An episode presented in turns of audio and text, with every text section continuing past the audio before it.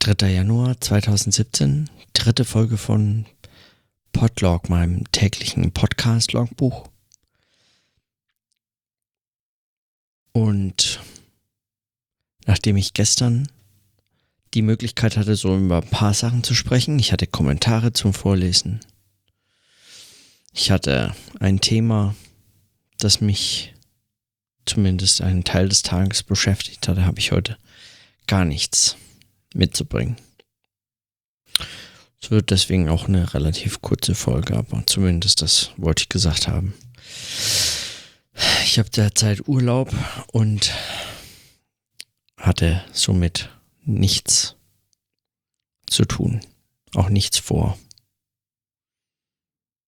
Es war, ist auch dringend nötig, dass ich mal nichts mache. Und doch habe ich einfach den Tag, ich habe wie schlechtes Gewissen, wenn man Urlaub hat. Und im letzten Jahr hatte ich noch 17 Resturlaubstage, die ich auf Antrag hoffentlich ins nächste Jahr mitnehmen kann. Nur um sie natürlich für meine Dissertation einzusetzen und dafür Zeit zu haben, die dann auch fertig zu schreiben. Davon abgesehen habe ich trotzdem selbst in meinem Urlaub an einem freien Tag ein schlechtes Gewissen, wenn ich einfach gar nichts mache. Wenn nichts Sinnvolles zustande kommt. Protestantische Arbeitsethik würde jetzt Maren Lehmann sagen.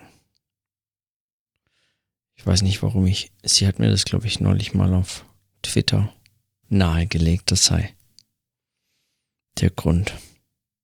Auch wenn die These Webers, auf den sich das bezieht, Bingo-Karte sogar bei mir im Podcast-Logbuch. Auch wenn sich diese These Webers ja nicht als ganz wahnsinnig haltbar herausstellt.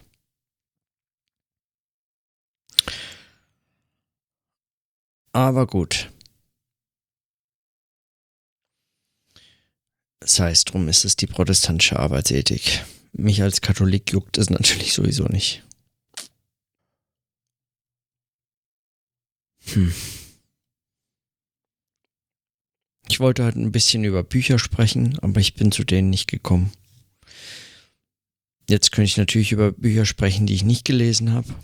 Pierre Bayard, der französische, einer, ein, ein französischer, nicht der Französische, ein französischer Literaturwissenschaftler hat ein Buch geschrieben, das heißt, wie man über Bücher spricht, die man nicht gelesen hat. Das Buch zu lesen kann ich allen empfehlen, die vorhaben, weiter Bücher nicht zu lesen. Ich vermute, es trifft alle. Also alle haben vor, Bücher in Zukunft nicht zu lesen. Ähm, die könnten dann mindestens dieses Buch lesen, dann wüssten sie nämlich, wie sie drüber sprechen und dass es auch nichts Ungewöhnliches ist, sondern dass das alle tun. Und über die ganz konkreten Bücher, über die ich sprechen wollte heute, die ich noch nicht gelesen habe, das ist einmal die politische Autobiografie von Daniel Ben Said. Ein ungeduldiges Leben, da habe ich nur reingelesen. Dazu gleich was. Das zweite ist äh, absoluter Gegenstoß. Versuch einer Neubegründung des dialektischen Materialismus von Slavoj Žižek das äh, im Fischer Verlag Ende letzten Jahres rausgekommen ist. Und dann habe ich ein Buch geschenkt bekommen von einer Freundin, die hat mir das aus den USA geschickt. Und zwar Achieving Our Country von Richard Rorty. Und über die drei Bücher hätte ich jetzt heute mal was sagen können. Aber ich habe nicht wirklich Gelegenheit gehabt, reinzulesen.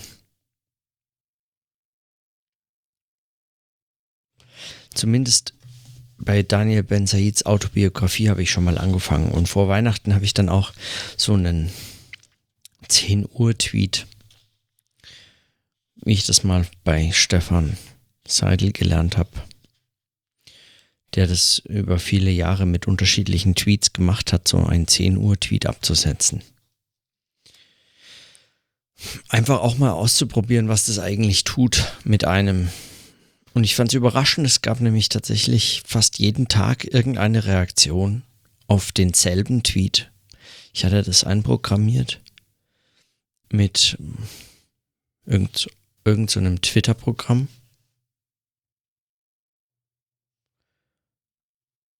Ähm, mit dem man automatische Tweets abs äh, absetzen kann und programmieren kann. Und so habe ich getwittert. Ein Satz aus dem Buch. Ich lese das mal ganz kurz vor. Es geht um die Frage, also er schreibt das seine politische Autobiografie und er fragt sich, warum er das denn überhaupt schreiben sollte. Und er schreibt, jedes autobiografische Geständnis trägt die Spur der Sünde in sich und erfolgt nicht ohne List. Sich selbst zu porträtieren ist fast unmöglich. Niemand kann die Wahrheit über sich selbst sagen, ohne in die Dämmerlichter des Unbewussten eingeweiht worden zu sein. Den subtilen Heine konnte man schlecht hinters Licht führen. Doch schrieb er auf seinem Sterbebett nichts weniger als seine Geständnisse. Diese letzte Enthüllung war zweifellos Ausdruck einer Verzweiflung und eines Appells. Es bedurfte auch eines Bruchs mit den Geheimnissen der Konvention und des Anstands, um Swan, der einer extremen Not ausgeliefert war, dazu zu verleiten, in der grausamen Szene mit den roten Schuhen die Rücksichtslosigkeit zu besitzen, den Guermantes während ihrer mondänen Vergnügungen seinen baldigen Tod anzukündigen. Dem alten Abenteurer Raymond Molinier oder so hatte ich vorgeschlagen, seine Lebensgeschichte zu berichten. Er fand den Vorschlag beleidigend. Von seiner selbst zu erzählen ist gut für diejenigen, die die Hand- oder Fußballschuhe an den Nagel hängen. Solange man lebt, wird gehandelt. Keine Rente in der Revolution. Solange man lebt, wird gehandelt. Keine Rente in der Revolution. Das war mein 10 Uhr Tweet.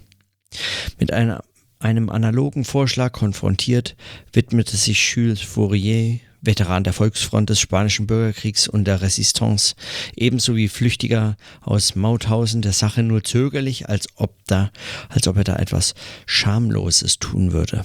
Das waren Menschen vor der medialen Ära vor der Zeit des Scheins, die für das üppige Aufblühen des Egos, das neurotische Bedürfnis nach Anerkennung, das narzisstische Schmeicheln des Bildes so förderlich ist wie ein tropisches Gewächshaus. Der Kavaliere Silvio Berlusconi sagte eines Tages, man trachte ihm nach dem Kostbarsten, seinem Bild. Schwierig, den Zeitgeist besser auf den Punkt zu bringen – das Bilderverbot der alten Juden war nicht frei von zukunftsweisender Weisheit. So schreibt hier auf jeden Fall Daniel Ben Said. Und diesen 10 Uhr Tweet, den habe ich bis äh, zum 24. aus Faulheit nicht länger jeden Tag abgesetzt. Solange man lebt, wird gehandelt. Keine Rente in der Revolution. Und so ein bisschen habe ich den Eindruck, war mir das Satz wichtig, weil es was ist, was mich irgendwie umtreibt, auch so jetzt in den Überlegungen zum, zum ein, eigenen Gestalten des Sinnvollen, eines, eines sinnvollen Tages. Ich habe Urlaub, könnte nichts tun und habe schlechtes Gewissen. Solange man lebt, wird gehandelt. Und ich höre dabei irgendwie so auch ein bisschen, solange man lebt, wird gearbeitet. Solange man lebt, wird was Sinnvolles getan. Kein Urlaub in der Dissertation.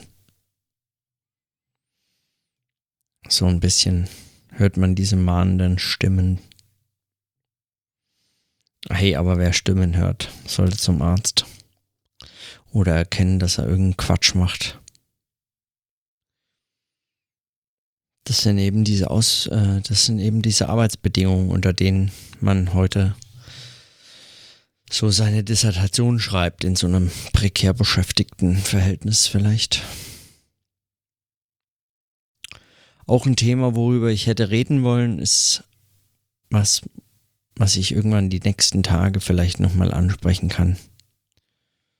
Worüber ich dann vielleicht hoffentlich noch ein bisschen mehr drüber nachgedacht habe. Ich habe mit meinem Onkel nämlich diskutiert an äh, Weihnachten an einem dieser Familientreffen, bei denen ja manchmal gegen jegliche Wahrscheinlichkeit äh, wirklich hochspannende Gespräche entstehen können.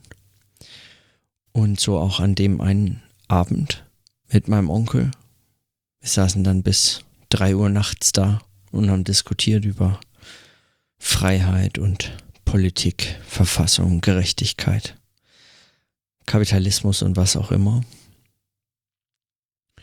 Und er arbeitet in so einem international, internationalen, global operierenden Unternehmen und reist da viel rum und leitet Teams und vernetzt die um die ganze Erde.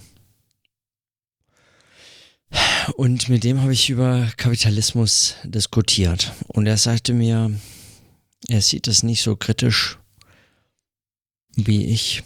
Von Ausbeutung wüsste er nicht, wie er da sprechen kann. Das seien Extremfälle. Wenn er seine chinesischen äh, Firmen, die sie, mit denen sie zusammenarbeiten, wenn er die besucht oder mit Menschen spricht, die dort arbeiten, dann sagen die ihm, dass es ihnen besser geht, als es jemals ihren Familien zuvor ging. Dass noch ihre Eltern Hunger leiden mussten und sie jetzt viel besser dastehen und auch im Vergleich zu anderen Arbeitern in China es ihnen sehr viel besser geht. Und dass es eigentlich konstant aufwärts geht, vor allem in China. und dass es möglicherweise im Vergleich zu Arbeitsbedingungen hier bei uns in Deutschland oder in Europa, wobei das ja lange nicht so einheitlich ist, wie man sich das gerne verschweigt, ähm, dass es vielleicht im Verhältnis dazu ein Standard ist, der uns wie keiner vorkommt, aber es sei ja doch relativ gesehen. Und so müsste man es betrachten, eine Verbesserung und es ginge konstant aufwärts. Und ja, es gäbe natürlich andere Probleme, die der Kapitalismus so mit sich bringt und so seine eigenen Probleme auch mit seiner eigenen Logik. Die Schere zwischen Arm und Reich oder die Beschleunigung oder was auch immer.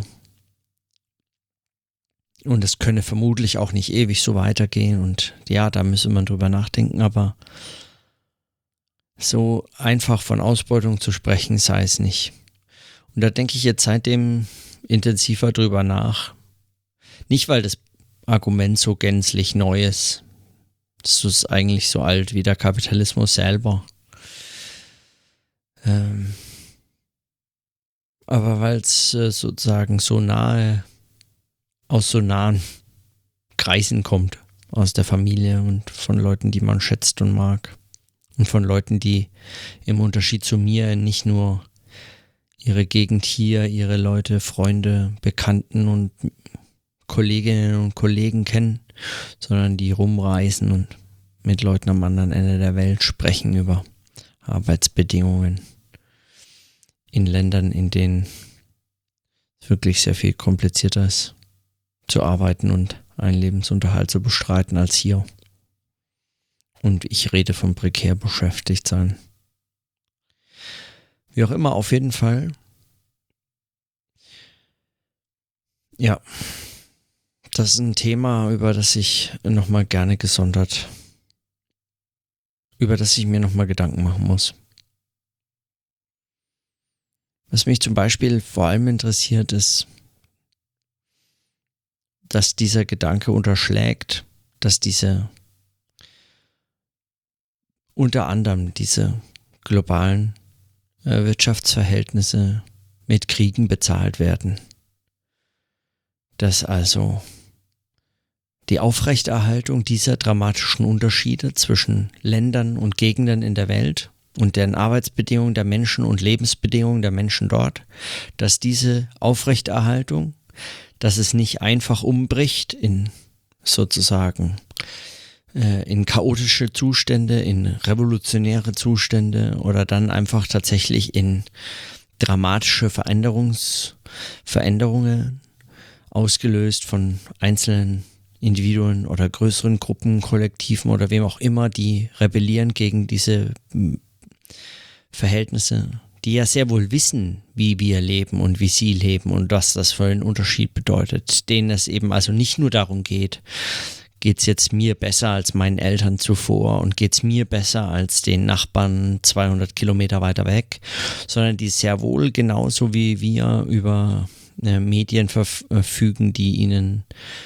also in China vielleicht schwieriger, aber dennoch zeigen, am anderen Ende der Welt geht es Leuten besser und alles, was die dafür getan haben, ist, sie sind am anderen Ende der Welt geboren worden und dann geht es ihnen schon besser. Also unter solchen Bedingungen ist es eigentlich nicht wirklich ähm, da ist es eigentlich erstaunlich beziehungsweise notwendig zu erklären, warum es sich nicht verändert. Und eine solche These, ein, eine Hypothese, warum es sich nicht verändert, ist, dass diese Stabilität der Verhältnisse mit Kriegen erkauft werden. Mit Kriegen, bei denen selbstverständlich wir, wer sonst, wieder verdienen, weil wir die Waffen dafür produzieren und verkaufen, aber wir vor allem auch verdienen und gewinnen weil unsere den anderen überlegenen Lebensstandards Normalzustände gesichert werden, die überhaupt nicht auf alle anzuwenden wären. Man könnte sich das wohl nicht leisten. Also weder wir noch die, noch sonst irgendwer, noch der Planet, der brächte nicht so viel Rohstoffe her, wie notwendig wären, damit jeder so viel Zeug haben könnte, was wir kaufen und wollen und denken und brauchen, dass wir es denken, dass wir es brauchen eben. Aber gut, also über dieses Thema, diese Problematik vielleicht nochmal ein anderes Mal ein bisschen genauer. Wer dazu irgendwelche Hinweise hat oder so, ich freue mich. Wer, oder Literaturempfehlung, ich würde mich freuen über Tipps. Bei Ben Said habe ich natürlich schon einiges gefunden oder bei anderen aus diesem, ähm, sagen, aus dieser Richtung politischer Theorie. Aber gut. Also für Hinweise wäre ich dankbar. Ansonsten habe ich das Thema jetzt zumindest mal eingebracht, weil es heute so wenigstens minimal das Thema war, was mich so ein bisschen beschäftigt hat neben einem wieder irgendwie mir entglittenen Tag des Nichtstuns, was ich irgendwie ziemlich frustrierend finde und dass ich es frustrierend finde und nicht mal genießen kann, nichts zu tun, finde ich dann zugleich wiederum frustrierend. Aber morgen wird sicher besser. Morgen kann ich meinen freien Tag sicher sehr kreativ, produktiv nutzen. Als guter konstruktiver Teil der Gesellschaft irgendeinen positiven Beitrag geleistet zu haben. Da fühlt man sich doch dann rechtschaffen müde am Ende des Tages und at the end of the day, das ist doch, worum es geht. Ne? Ein produktiver Teil der Gesellschaft zu sein. So. Dann mache ich hier an der Stelle Schluss. Ich werde jetzt noch ein bisschen handeln. Solange man lebt, wird gehandelt. Keine Rente in der Revolution. Dann bis morgen. Tschüss.